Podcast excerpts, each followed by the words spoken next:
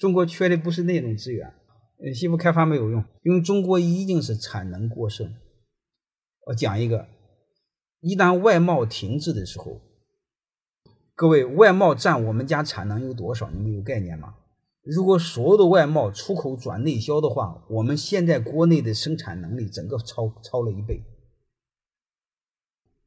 而且存在的我们产能极度过剩怎么办？老百姓根本消化不了怎么办？这就意味着一半的企业死掉，一半的员工失业。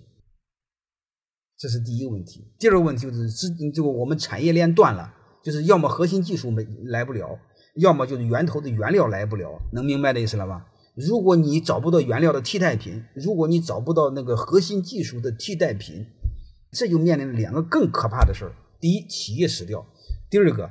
你买东西将会非常贵，因为你买不到，这也是最恐怖的事儿。